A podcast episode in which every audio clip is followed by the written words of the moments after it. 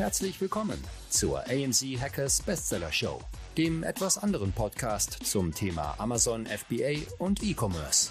AMZ Hackers unterstützt angehende und aktive Seller dabei, ihr Business weiter voranzutreiben. Egal ob blutiger Anfänger oder fortgeschrittener Profi. Für jeden ist etwas dabei. Von wöchentlichen Livestreams und fortgeschrittenen Masterminds über Expertencalls, Schritt-für-Schritt Videoanleitungen und 24-7-Support für jede deiner Fragen. Das sind nur ein paar der Inhalte bei AMZ Hackers. Überzeuge dich selbst und werde jetzt Mitglied unter www.amz-hackers.de. Und jetzt viel Spaß beim Podcast. Alright, Leute, willkommen zu einer neuen Folge der AMZ Hackers Bestseller Show. Heute mit Chris, hoffentlich. Ich erkläre gleich warum. Und den Jason von Marwave. Wir haben nämlich gerade den Chris aus Versehen schon ausgeschlossen, aus technischen Gründen. Ihr seht Aber mich, ihr hört mich. Ja. Dieses Mal bist du mit dabei.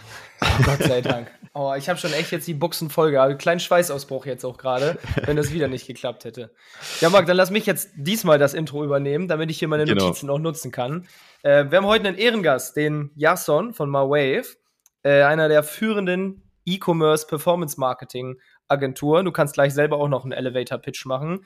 30 Mitarbeiter fokussiert oder vielleicht mittlerweile schon mehr als 30 Mitarbeiter. Ich habe eben mal ganz schnell das LinkedIn gecheckt ähm, ja doch hauptsächlich spezialisiert auf Performance Marketing, wenn das so richtig ist. Ja, so willkommen im Podcast. So ist es richtig. Danke dir, Chris.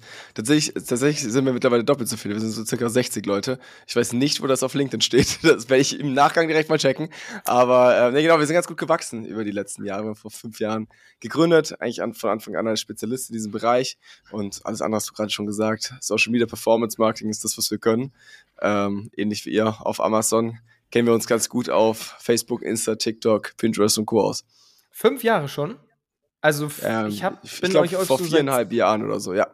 Krass, doch so lang. Also ich glaube, ihr habt so vor zwei Jahren oder so ging es dann doch stark ins Wachstum, oder? Ja, definitiv. Die ersten ein, zwei Jahre, die im ersten Jahr hatten wir noch schon, hatte mein Kollege und ich noch studiert, der Patrick und ich. Ähm, dann irgendwann hatten wir so die ersten Mitarbeiter und dann ganz langsam, und das hast du tatsächlich gut auf dem Schirm, so wahrscheinlich vor so zwei, zweieinhalb Jahren oder so, haben wir dann so eigentlich erst los gesagt, okay, komm, wir lassen lass mal eine Company bauen. Weniger Habt jetzt, hey, wir sind jetzt Freelancer. zu schlagen.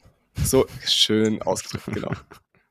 Habt ihr irgendwie, ich, ich stelle die Frage jetzt kürzer als eben, ähm, Habt ihr irgendwelche Connections zu Amazon? Also habt ihr da irgendwie Kontakt mit oder eigentlich komplett isoliert, sag ich mal, Performance Marketing für Shopify oder ähnliche D2C-Brands?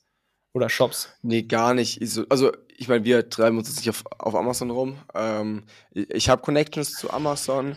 Liegt auch daran, dass wir halt bei, ähm, bei manchen Companies investiert sind, die halt auch super stark auf Amazon, ähm, auf Amazon setzen. Und natürlich, ich glaube, du hast ja vorher schon mal, so gefragt im Vorgang, hey, habt ihr, habt ihr auch Companies, die nur auf Amazon werben und dann irgendwie Facebook oder sowas ausbauen wollen? Ähm, tatsächlich gibt es das auch. Das funktioniert aber meistens nicht, weil es eine ganz andere Produkt, also es ist ein ganz anderes Produkt. Du baust ja auf Amazon nicht irgendwie eine Marke oder irgendwie ein Produktsortiment, sondern du vertickst halt teilweise, also keine Ahnung, es gibt natürlich auch Marken, die sehr erfolgreich auf Amazon sind, aber sehr viele ähm, Amazon-Produkte sind halt auch einfach typische Amazon-Produkte, die du jetzt nicht über deinen normalen E-Commerce äh, so pushen kannst. Ähm, andersrum ist aber schon so, dass natürlich jeder unserer Kunden auch auf Amazon ist. Ne? Das heißt, äh, ihr habt da, glaube ich, einen ganz guten Zulauf, weil natürlich jede äh, Marke, die irgendwie sagt, hey, was, was könnten wir irgendwie als nächsten Kanal angehen, hatte jetzt irgendwann in den letzten Jahren schon mal Amazon aus dem Schirm, außer natürlich teilweise aus strategischen Gründen dann nicht. Ähm, aber das ist natürlich schon ähm, so der Klassiker. Ne? Das heißt, ähm, ich glaube, es gibt eine Menge Companies, die nur auf Amazon unterwegs sind, aber es gibt gar nicht mehr so viele E-Com-Brands, die immer noch nicht auf Amazon sind. Da bin ich jetzt mal gespannt, wo du den Unterschied siehst, weil wir versuchen auch bei uns den Leuten teilweise schon mitzugeben. Also klar, du kannst nur auf Amazon sein, aber man sagt ja immer, ist ja doch ein bisschen zu hohes Risiko, wenn mal der einzige Vertriebskanal, den man hat, mal gesperrt wird für ein paar Monate und das Geld eingefroren ist. Und dass wir auch versuchen, so langsam aber sicher auch den Leuten zu sagen, ey, denkt doch mal drüber nach, euch mal ein bisschen zu stabilisieren. Zweiter Vertriebskanal, denkt mal länger als nur zwei Jahre, vielleicht mal fünf oder zehn. Wo siehst du jetzt von deiner Seite, wenn du von der, von der anderen Seite kommst, den großen Unterschied zwischen den Amazon-Brands und den richtigen Brands, wenn man es so sagen will? Ja, so darf man es wahrscheinlich nicht differenzieren. Aber Okay, pass auf. Das letzte Produkt, das ich auf Amazon gekauft habe, war wahrscheinlich vor so circa zwei Tagen. Das war eine. ich habe so einen Wischroboter und da musst du so, ein, ähm, so eine Art Seife praktisch mit dazu tun. Ne? Dann tust du Wasser reinfüllen, aber auch ähm, so ein Genau, das ist Lieferumfang von iRobot normalerweise dabei, aber irgendwann ist das leer und du musst es nachkaufen. So, ähm, dann bin ich auf Amazon gegangen, habe halt eben eingegeben das Modell und irgendwie halt hier, ähm, was weiß ich, dann habe ich mir so, das war dann irgendwie Zitrusgeruch, dies, das hat sieben Euro gekostet. Auf Amazon perfektes Produkt, wird wahrscheinlich nicht selten verkauft, hatte, weiß nicht, mehrere 10.000 Bewertungen. Ähm, jetzt äh, transferieren wir das mal in den D2C-Case es ist unfassbar schwer, diese Person abzufangen an genau diesem Moment. Das geht zum Beispiel nicht über Paid Social. Das geht nicht. Du kannst jetzt versuchen, eine Marke aufzubauen für Citrus Wischroboterwasser, aber das ist dann vielleicht doch ein bisschen zu nischig. Du könntest natürlich über Google Ads versuchen, aber auch da wird das Suchvolumen erheblich geringer sein als auf Amazon. Und selbst wenn du jetzt über Google Ads absolut abgehst und dieses Keyword komplett ownst, dann hast du immer noch das Problem, dass der Warenkorb von 7 Euro viel zu gering ist, um halt einen profitablen D2C-Case aufzubauen. Das heißt, das ist ein klassisches Produkt für mich, das du halt über Amazon verkaufst, aber niemals in deinem eigenen Shop erfolgreich. Also es geht nicht, also es geht einfach betriebswirtschaftlich nicht. Ne? Alleine der Versand von diesem Produkt wird, dich, wird die Margen zerreißen. So, der, da bietet natürlich Amazon jetzt gerade mit so einem, so so einem FBA die perfekte Möglichkeit, um eben auch solche Produkte zu verkaufen, wo du halt nicht, ich sag mal so in so einem klassischen E-Commerce D2C-Case musst du halt auf so einen Warenkorb von über 40 bis 50 Euro kommen, dass es irgendwie Sinn macht, auch langfristig. Ähm, und jetzt in dem Fall würde es halt alleine daran scheitern. So, das heißt, es gibt einfach eine ganze Menge Faktoren und auch da dann wieder natürlich, du musst natürlich eine Marke aufbauen. In einem D2C-Case brauchst du ein Produktportfolio, da kannst du dann nicht nur mit einem Zitrus-Ding reingehen, sondern brauchst du auch noch Pfirsich und Blume und was weiß ich, schlag mich tot. So, du weißt, wie, welche Richtung ich gehe. So, ne? Das heißt, das sind alles Herausforderungen, die du halt äh, auf der anderen Seite des E-Commerce hast. Ähm, und deswegen gibt es halt eine ganze Menge Produkte, die halt auch auf Amazon super funktionieren, aber in einem eigenen Online-Shop sich sehr, sehr schwer tun würden. Ja, ist echt spannend. Also das Problem ist häufig halt, dass viele bei Amazon auch einfach starten mit diesem reinen Cashflow-Gedanken ne? und erstmal einfach nur ein Produkt suchen, was funktioniert und nicht eine Brand, die langfristig Sinn macht. Deswegen ist halt auch der Switch häufig echt hart. Ich denke, ich will gar nicht so viel aufs Thema Amazon heute rumreiten, obwohl wir natürlich hier eher in der Amazon-Nische sind, sondern ein bisschen mehr deine Expertise rauskitzeln. Mal über den Tellerrand gucken, oder wie? ja, genau. Ich meine, wir müssen ja auch mal in die Zukunft gucken mit unseren ganzen Amazon-Brands wenn es da mal irgendwann auf Jeff Bezos Seite vielleicht wackeln sollte. Man weiß ja nie. Nee, ähm, wie siehst du jetzt so diese ganzen neuen Plattformen? Also ich komme, also ganz früher komme ich auch aus dem äh, Facebook-Ads-Bereich. Das war so mein, mein erstes Steckenpferd, nicht unbedingt für, für E-Commerce-Produkte, sondern damals eigentlich für alles, was sich verkaufen lässt, als Facebook noch der wilde Westen war. Ähm, aber jetzt die ganzen neuen Plattformen, also gut, Snapchat ist nicht mehr so neu, aber sag ich mal Snapchat-Ads, TikTok-Ads, was jetzt alles so kommt ja, bei euch jetzt in der Branche, wie siehst du so die Trends, die sich jetzt da gerade entwickeln? Also ich lese auf LinkedIn häufiger mal so, dass es die ersten äh, TikTok-Versuche gibt, aber man sich noch nicht ganz stimmig ist, was jetzt am allerbesten funktioniert oder vielleicht es noch nicht profitabel ist. Also wie siehst du gerade so die Marktentwicklung von den Plattformen? Ja, also ähm, als Agentur sind und werden wir auch erstmal bleiben. Wir sind sehr, sehr abhängig von Meta, muss man ganz klar sagen. Facebook und Instagram, das sind so die großen Plattformen und ähm, das, diese Abhängigkeit geben wir natürlich irgendwie so ein bisschen an unsere Kunden auch weiter. Ne? Nicht nur wir als Agentur, sondern auch jeder unserer oder die meisten unserer Kunden sind sehr abhängig irgendwie auch von diesen Kanälen, wenn es jetzt um das Thema Paid Social geht. Einfach weil das die Kanäle sind, da wo die Musik ist. Ne? Da ist äh, super Volumen da, das heißt, du kannst skalieren stark, da ist eine hohe Profitabilität da, einfach weil die Plattformen schon eine ganze Menge Daten erhoben haben und auch die, die Algorithmen einfach schon eingespielt sind. Ähm, das heißt, das ist erstmal so immer der Ausgangspunkt. Also wenn, auch wenn wir starten, es gibt sehr selten den Fall, dass wir nicht erstmal uns um, um die Meta-Plattform kümmern. So, und dann gibt es natürlich schon so ein paar Challenger, sage ich mal, ähm, die jetzt irgendwie in den letzten Jahren teilweise dazugekommen sind. Snapchat, genau, ist jetzt schon wieder irgendwie nicht mehr so der heißeste Scheiß. Pinterest war es mal kurz. Und eigentlich das Einzige, wo wir jetzt gerade sagen, hey, das hat so richtig zusätzliches ähm, Potenzial jetzt, also wenn du jetzt gerade Werbung schalten willst, dann muss man schon tatsächlich auf TikTok verweisen. Also TikTok ist so ein ganz spezieller Fall, weil ähm, als als TikTok ganz frisch diese Self-Serve-Plattform, also diesen Business Manager in der Dachregion gelauncht hat, äh, da war die erstmal zu. Da konnte nicht jeder rein, sondern da hat, ist TikTok auf ausgewählte Brands und Agenturen zugegangen und wir hatten einen Vorteil, weil man uns von Face, auf der Facebook-Seite eben schon sehr gut kannte und wusste, okay, wir sind eine Spezialagentur für den Bereich. Ähm, und die ersten TikTok-Mitarbeiter kamen eh alle von Facebook, die wurden alle abgeworben, deswegen äh, kam dann auch, äh, kam TikTok auch auf uns zu und so waren wir eine der, der, der aller, allerersten ähm, ich sag mal, in dieser limitierten Beta äh, von, de, von dieser Self-Serve-Plattform. Und wir hatten, jeder, der sich da jetzt eben ein bisschen auskennt, eben keine Auktion, mehr oder weniger. Oder eine, eine Auktion, die halt ganz wenig Konkurrenten nur drin hatten. Weil auf Facebook läuft halt alles über ein Auktionsverfahren. Das heißt, man bietet auf die Impressionen oder die Placements. Und ähm, da gab es halt dann irgendwie eine Handvoll ähm, Advertiser nur. Und da, dementsprechend war es halt der Hammer. Ne? Wir hatten halt irgendwie CPMs ähm, die, die jetzt nicht mal mehr denkbar wären und CPCs von irgendwie einem halben Cent und so. Ne? Also es war richtig geil. Für ein paar Monate.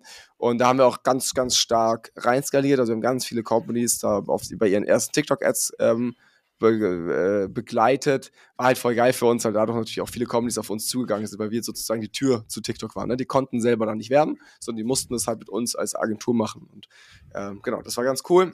Und dann wurde diese Self-Serve-Plattform aufgemacht und to be honest, dann war es erstmal nur Bullshit, weil da halt jeder irgendwie drauf wollte. Das war voll der Hype. Ähm, auch da wieder die Auktion komplett übersättigt, obwohl eigentlich noch gar nicht wirklich die Daten da waren. Hat dann erstmal gar nicht funktioniert. Und jetzt gerade so seit, ich sag mal so zwei, drei Monaten gehen wir wieder voll verstärkt aus Thema TikTok zu. Ähm, liegt einfach daran, dass wir mega fette Case Studies jetzt irgendwie in den letzten Monaten gebaut haben, wo halt irgendwie TikTok richtig krass funktioniert, echt bei einem guten sechsstelligen äh, äh, Spend im Monat und wirklich einer Profitabilität, wo wir halt sagen, okay, geil, da können wir jetzt unsere oder viele unserer Kunden auch drauf onboarden. Das hängt immer so ein bisschen davon ab, was ist das für ein Produkt. Aber ganz grundsätzlich ist TikTok jetzt gerade wieder voll im Kommen. In meinen Augen wird es in der zweiten Jahreshälfte dann nochmal so, so, ein, so, ich sag mal, so einen kleinen zweiten Hype geben. Glaubst was du, dass du denn sagen? Sorry, Marc, mach ist, du. Ist so der Plattform-Fit, also für welche Brands und Produkte ist so TikTok eine Plattform? Tatsächlich könnte ich mir sogar vorstellen, dass für viele dieser vorher in Anführungszeichen angesprochenen äh, Amazon-Brands TikTok ziemlich spannend sein könnte. Einfach deswegen, weil die CPMs, also das, was du pro Impression zahlst, da schon noch günstiger sind als auf Facebook. Ne? Und gerade wenn man dann eben davon ausgeht, dass das halt dann eher mein Produkt ist, das über einen Impulskauf für 20 Euro oder sowas gekauft wird, ähm, dann könnte das durchaus spannend sein. Wir hatten zum Beispiel auch eine ganze Menge Brands, die halt davor sehr stark auf Amazon waren und die wir auf TikTok dann echt äh, promoten konnten. Und Würdest du sagen, äh, es hängt stark von, von Brandprodukt ab oder ist es eher das Content-Format, was passen muss für die Plattform? Das sowieso. Also Content-Format nehme ich jetzt eher mal als Grundlage, also dass du da jetzt irgendwie nicht den TV-Spot in, in Querformat spielst, das gehe ich jetzt einfach mal von aus. Äh, äh, es muss schon das Produkt passen, glaube ich. Also es gibt Produkte, die sind halt, äh, also zum einen glaube ich, dass halt die Zielgruppe einfach passen muss. Und das ist halt auch eher einfach eine jüngere Plattform. Da, da hängen dann halt einfach echt eher jüngere Menschen ab. Äh, Gerade so, so, so für die Gen Z sind halt da irgendwie Produkte super zu platzieren äh, oder sogar noch weiter drunter. Äh, plus, ich habe einfach das Gefühl, die Kaufkraft ist noch nicht so da. Das heißt, tendenziell eher günstigere Produkte. Deswegen meinte ich eben vorher auch, da könnte ich eben hin und wieder dann auch mal so ein kriege ich zumindest auch in meinem TikTok-Feed vorgeschlagen. Immer mal wieder so Produkte, wo ich halt schon so sehe, okay, das ist jetzt was, das könnte auch voll auf Amazon irgendwie mal für ein halbes Jahr oder sowas voll abgehen. Ne? Äh, irgendwie dann so eine, was, was kommt da immer? Äh, irgendwie so eine, so eine, so eine Kugel, die du irgendwie äh, in ein Zimmer stellst, wo du dann am Deck, an der, an der Decke irgendwie so Sterne hast oder so, weißt du, für 30 Euro. Also Dropshipping-Produkte, Ja, schon, genau. Wo ich schon eben auch sagen könnte, das könnte jetzt auch irgendwie so ein FBA-Teil sein.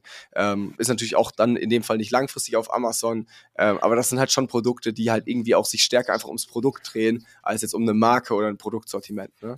Ähm, aber genau, das, das will ich auch gar nicht zu sehr verallgemeinern. Ähm, was die Hörer hier gerne mitnehmen können, ist, dass man sich gerade auf jeden Fall gerne nochmal TikTok anschauen kann als Kanal, weil da auf jeden Fall gerade wieder ein bisschen was abgeht. Dadurch, dass ihr als äh, Agency arbeitet, hast du jetzt mit Sicherheit ja bestimmt auch schon gefühlt jede Nische mal einmal, sag ich mal, mit Ads bespielt und du hast einfach schon viel gesehen. Und du bist ja auch nicht nur im Agency-Game, sondern auch im Investment-Game mit Increase Ventures. Jetzt bin ich mal neugierig, äh, was ist für dich, was sind für dich die Faktoren, die wichtig sind, wenn und ob du in eine Firma investierst? Weil ihr werdet ja schon in ein paar Firmen investiert sein, hast du ja vorhin kurz angeteasert. Was sind so Sachen, die du jetzt aus den jetzt, letzten Jahren Agency Game als Learnings mitgenommen hast, wo du sagst, die müssen passen, damit ich überhaupt Interesse an dieser Brand habe? Das ist total einfach. Ähm, dadurch, dass wir äh, super early immer reingehen, also wir sind echt jetzt nicht die, die irgendwie so eine Series A oder B mitdrehen in der Regel, sondern irgendwie Pre-Seed oder Seed, also wirklich ganz am Anfang ähm, schauen wir uns vor allem die Gründer an. Also wir schauen uns die Gründer sehr genau an. Wir gucken, ob wir denen das zutrauen, ob die das Zeug dazu haben, aber auch, ob die, gerade wenn es mehrere sind, die Gründer, die Gründerinnen als Team gut, äh, gut funktionieren. Also ob da auch diese Chemie da ist, ähm, weil unserer Erfahrung nach scheitern die meisten Startups in den ersten Jahren halt daran, dass der Gründer halt nicht genug Schmackes hat oder dann vielleicht mal die erste Durst, äh, Durststrecke kommt oder dann die Motivation plötzlich weg ist. Ähm, oder daran, dass sich das Gründerteam zerfetzt. Und diese beiden Sachen, die wollen wir versuchen, irgendwie so weit es geht, ähm, auszuschließen.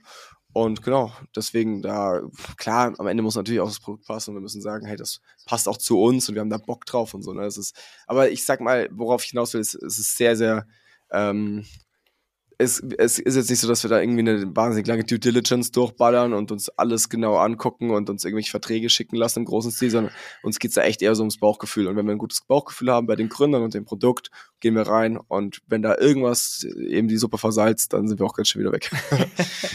ja, wahrscheinlich, wenn ihr echt schon in der Pre-Seed-Runde dabei seid, dann könnt ihr auch selber, sag ich mal, bei dem, bei dem Aufbau der Brand und dem Portfolio schon sehr stark mitbestimmen. Oder Voll, beziehungsweise genau. euer Feedback reingeben, ne? Ja, und natürlich auch wir als Agency. Ich meine, wie, wie vorher gesagt, wir haben jetzt ein Team von irgendwie über 60 Leute, ich glaube, wir sind 65 Leute jetzt, ähm, haben wir hier und auf diese Leute hat, hat natürlich jedes unserer Investments auch Zugriff. Ne? Das heißt, äh, wir produzieren dann Content und wir, wir gehen da eben auch als Geschäftsführung sehr, sehr strategisch natürlich rein, äh, was schon einen wahnsinnigen Mehrwert in meinen Augen halt für diese Startups bedeutet. Ähm, und dementsprechend, genau, können wir da natürlich gerade am Anfang noch sehr, sehr viel auch reißen, ähm, wo genau diese Themen oft noch nicht so ganz stehen. Okay. Wie siehst du denn jetzt äh, für euch so die nächsten, die nächsten Jahre, wo ihr hin wollt? Oder vielleicht auch du mit deiner Personal Brand. Ich meine, du warst jetzt beim OMR, hast auch da, ich weiß nicht, ob es dein erster Speaking-Gig war, aber mit Sicherheit einer der größeren. Ich meine, OMR ist ja nicht, äh, nicht ganz so nameless, das Festival. Ähm, was, was steht bei euch jetzt so ein bisschen auf dem Tacho? Wo wollt ihr jetzt in der nächsten Zeit? Ja. Also mein erster war es zum Glück nicht, sonst hätte ich mir so dermaßen in die Hosen geschissen, weil es war definitiv mein größter. ähm, aber ähm, wo wir hinwollen, naja, also ich glaube, ähm, wir wollen halt dieses Thema, dass wir irgendwie uns auf die Flagge schreiben, dieses Thema Perfor Social Media Performance und ähm, auch, ich sag mal einfach allgemein innovatives Social Media Marketing, das wollen wir halt immer weiter ownen. Also Stand jetzt haben wir eigentlich nicht mehr wirklich Konkurrenz in dem, in dem Spektrum, wo wir unterwegs sind, wo man dann halt doch auch eher mal auf größeren Projekten sitzt, äh, die halt dann mal ein bisschen umfangreicher sind, wo man halt auch ein Team braucht dann dahinter. Ne? Ähm, und da gibt's eigentlich wenige Spezialisten mehr, also keine, die ich kenne. Jetzt in, in der Dachregion, ähm, sondern wir konkurrieren dann äh, oft eben auch mit einfach europäischen Agenturen auf internationalen Projekten, äh, was halt total cool ist für mein Team und mich. Ähm, und das wollen wir halt weiter ausbauen. Also ich glaube, als Agentur hast du nie so dieses, ähm, nie so diese krasse ähm, Vision, wo du halt sagst, hey, und wir wollen uns das und das zum, zum Thema machen. Und ich weiß nicht, viele unserer Brands haben halt eine sehr, sehr klare Mission irgendwie auch, ne? Sondern wir sind da relativ lässig und sehr, wir leben auch sehr stark im Momentum und versuchen halt einfach das, was wir schon geschafft haben, weiter auszubauen. Ähm, weil das ist auch das, was uns hierher gebracht hat an, an, den, an, die, an diese Position. Ähm, deswegen, also ich glaube, wenn man jetzt mal auf Wave in fünf Jahren schaut, dann äh, werden wir einfach noch besser in dem sein, was wir jetzt gerade schon machen. Vielleicht noch die ein oder anderen Themen weiter angedockt haben. Jetzt gerade ja. zum Beispiel, wir investieren super viel auch in, ich sag mal, so ein Ökosystem um Wave rum. Wir haben eine E-Learning-Plattform, wir haben eine, ein Tracking-Tool, wir haben, also weißt du, wir haben viele Themen, die wir dann irgendwie weiter ausbauen. Jetzt gerade sind wir auch noch an weiteren internen Tech-Themen dran. So, ähm, ich glaube, das werden wir weiter vorantreiben. Ähm, aber von dem, was MyWave macht und wie MyWave ist, wird sich, glaube ich, gar nicht mehr so viel ändern. Da haben wir so ein bisschen unseren, unseren Sweet Spot auch gefunden. Seid ihr mit euren Brands teilweise auch schon äh, international unterwegs oder doch eher deutschsprachiger Raum, ja? Nee, nee, voll. Also wie vorher gesagt, wir geben dieses Jahr irgendwie einen guten äh, dreistelligen Millionenbetrag aus an Meta und von dem geht wahrscheinlich so, ich würde mal sagen, äh, irgendwas so 65 Prozent wahrscheinlich in die Dachregion, irgendwas um den Dreh würde ich jetzt mal behaupten. Und diese restlichen 30 bis 40 Prozent, die sind dann schon international. Also viel europäisches, äh, europäische Nachbarländer, viel Amerika oder UK noch. Ähm, genau, und das dann aber das dann total ab, äh, das dann total abhängig natürlich von Brand und, und Markt. Ähm, aber wir haben auch teilweise wirklich Projekte, die wir gar nicht in Deutschland betreuen und dann nur zum Beispiel in der UK oder so. Ne? Das gibt's auch. Okay. USA ist aber ja schon ein heftiges Game. Also im Grunde gefühlt ist es ja so, ja, wenn du, ja. du hast ja einfach ein Land mit einer Sprache mal 50. Oder ich weiß nicht, wie viele Staaten USA, jetzt hat bestimmt mal so einen Quatsch gesagt, aber es ist halt schon, du kannst da ja nochmal auf ganz anderer Ebene skalieren. Habt ihr da echt so, habt ihr da ein paar Projekte, wo man echt mal, mal Skaleneffekt erreicht, auch datentechnisch, wo einem ein bisschen die Ohren schlackern oder? Ja, auf jeden Fall. Also ähm, hast du genau richtig gesagt. Am Ende ist Amerika ungefähr fünfmal so groß wie Deutschland. Ähm, das Kackproblem an der Sache ist nur, dass es ja erheblich teurer ist. Also ich glaube, dieses fünfmal so groß wie Deutschland, das würde vielen unserer Projekten eigentlich voll in die Karten spielen, weil sie genau diese Größe suchen, weil sie jetzt sagen, hey, den deutschen Markt, den haben sie jetzt eigentlich ganz gut ausgefüllt und man ist da irgendwie auch an so einem, also hat so ein Plateau erreicht. Wir brauchen jetzt größere Markets, äh, wo wir dann auch eben andere Budgets allokieren können. Das Problem ist halt nur, dass wenn du jetzt sagst, hey, du willst in Amerika den gleichen Effekt erzielen wie in Deutschland, musst du nicht mit mal fünf rechnen, einfach weil das Land fünfmal so groß ist, sondern halt eher mit mal zehn, weil es dann fünfmal so groß ist und doppelt so teuer. Und das bricht halt vielen äh, Companies, die irgendwie nach Amerika gehen, so ein bisschen das Genick, dass halt ähm, halt eine wahnsinnige Auktion da ist, ein wahnsinniger Wettbewerb, ähm, auch in vieler Hinsicht sehr gesättigter Markt oder nicht gesättigt, aber äh, dass, die, dass die Märkte sehr klar verteilt sind einfach schon. Das heißt, du musst wirklich diesen Markt erstmal durchdringen und das ist natürlich gar nicht so einfach, gerade dann als deutsche Brand, die nach Amerika geht. Ähm, Während es andersrum ist, wir betreuen so ein paar amerikanische Brands.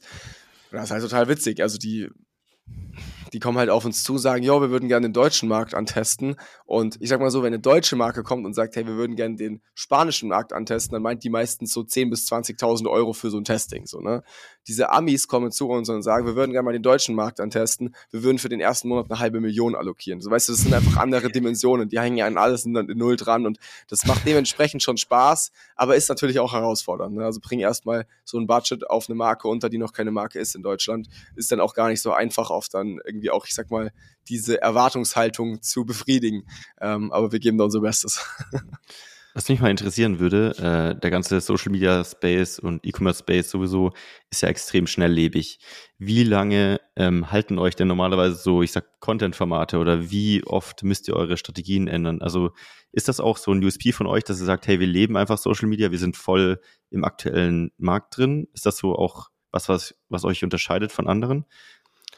Äh, ja, voll, aber das ist wahrscheinlich in der, also in der Theorie würde ich das jetzt voll unterschreiben, es hört sich ja auch gut an, aber in der Praxis natürlich schon auch so, dass du dann halt teilweise einfach unfassbar viele Creatives im Monat brauchst, ähm, die natürlich ausbrennen. Also gerade bei, bei Spendings dann im sechsstelligen, bei, bis teilweise siebenstelligen Spend, Spend im, im Monat, da ist natürlich so, dass du halt eine wahnsinnige Masse an Creatives brauchst. Ne? Und wir arbeiten da super eng mit unseren, mit unseren Kunden zusammen. Teilweise ist, dann, ist das dann auch irgendwie aufgeteilt, dass halt äh, die Projektseite eher Statics übernimmt und wir eher Videos oder nach Ländern und so. Ne? Ähm, aber klar, also aber genau so mussten wir halt auch unsere Strukturen bauen. Ne? Also wir haben jetzt mittlerweile, ich glaube, so 30 Leute oder sowas bei uns im Content-Team. Ähm, und der Pro das sind halt wahnsinnig saubere Prozesse einfach, wo wir so versuchen, so wenig jetzt irgendwie ähm, Traktion wie möglich zu verlieren wo wir halt sehr, sehr sauber auch zusammenarbeiten zwischen eben dem Performance-Team und dem Content-Team, wo klar eingebrieft wird, was jetzt funktioniert, wo dann auch versucht wird, mit so wenig Feedback-Schleifen wie möglich oder Änderungsschleifen wie möglich das Ding live zu bekommen. Ähm, das heißt, ja, es halt, war halt ein Prozess, wo wir sehr viele Strukturen aufbauen mussten. Aber jetzt gerade äh, tun wir uns bei den meisten Projekten eigentlich nicht mehr wirklich schwer, das zu liefern, was wir da eben, oder wozu wir uns committed haben. Habt ihr schon mal YouTube-Ads gemacht oder macht ihr auch YouTube-Ads? Das ist ja auch nochmal so ein, so ein anderes Format, ja, was, glaube ich, ja, deutlich schwerer mal, zu lösen ist. Das ist nochmal irgendwo dazwischen. Also, ich kenne ganz viele Social-Buden, die irgendwie auch YouTube machen. Und ich kenne ganz viele SEA-Buden, die halt vor allem YouTube machen. Also, es ist irgendwie, mhm. ja, ein bisschen, habe ich auch noch nicht so ganz geschnallt, wo, wo ich das zu, äh, zuordnen soll in meinem Kopf. Äh, wir machen keine YouTube-Ads, beziehungsweise wenn dann super selten. Also dadurch, dass wir halt super viele Leute haben, die davor in irgendwelchen Performance-Agenturen gearbeitet haben und dann auch eben kanalübergreifend unterwegs waren, habe ich bestimmt fünf Leute bei mir, die halt YouTube-Ads richtig gut können. Ähm, aber wir bieten es nicht an. Also wenn jetzt jemand hier zuhört, der voll Bock auf YouTube-Ads hat, da gibt es sicherlich Leute, die das besser können als wir. Bei uns ist eher so, wenn wir jetzt Projekte haben, wo wir super tief schon drinnen sind, wo man halt dann auch mal noch kurz irgendwie eine Brand-Bidding-Kampagne aufsetzen muss oder so, dann machen wir das schnell mal so eher so aus Kulanz. Ähm, aber es ist jetzt weniger so, dass wir sagen, hey, das bieten wir an als festes Service. Soll das äh, noch passieren? Ich meine, ihr wollt ja, nee. das gehört ja echt nicht. Ja, nee, erstmal nicht. Also ich sag mal so, bei den Plattformen, auf denen wir unterwegs sind, also jetzt wie gesagt Facebook, Instagram als Fokus und vielleicht noch TikTok, wir nehmen es zusammen, Facebook, Instagram, TikTok als Fokus und dann eben noch ein bisschen Pinterest, LinkedIn und Co. Da, da haben wir genug zu tun gerade. Also da, da ist, ist uns echt nicht langweilig und wir waren noch nie so, dass wir gesagt haben, hey, wir nehmen jetzt irgendwie mehr Services oder so dazu, einfach nur damit wir mehr Umsatz machen von einem Kunden oder so, sondern wir haben immer gesagt, hey, lieber ähm, gehen wir da mehr in die Tiefe und wir konzentrieren uns auf das, was wir richtig gut können.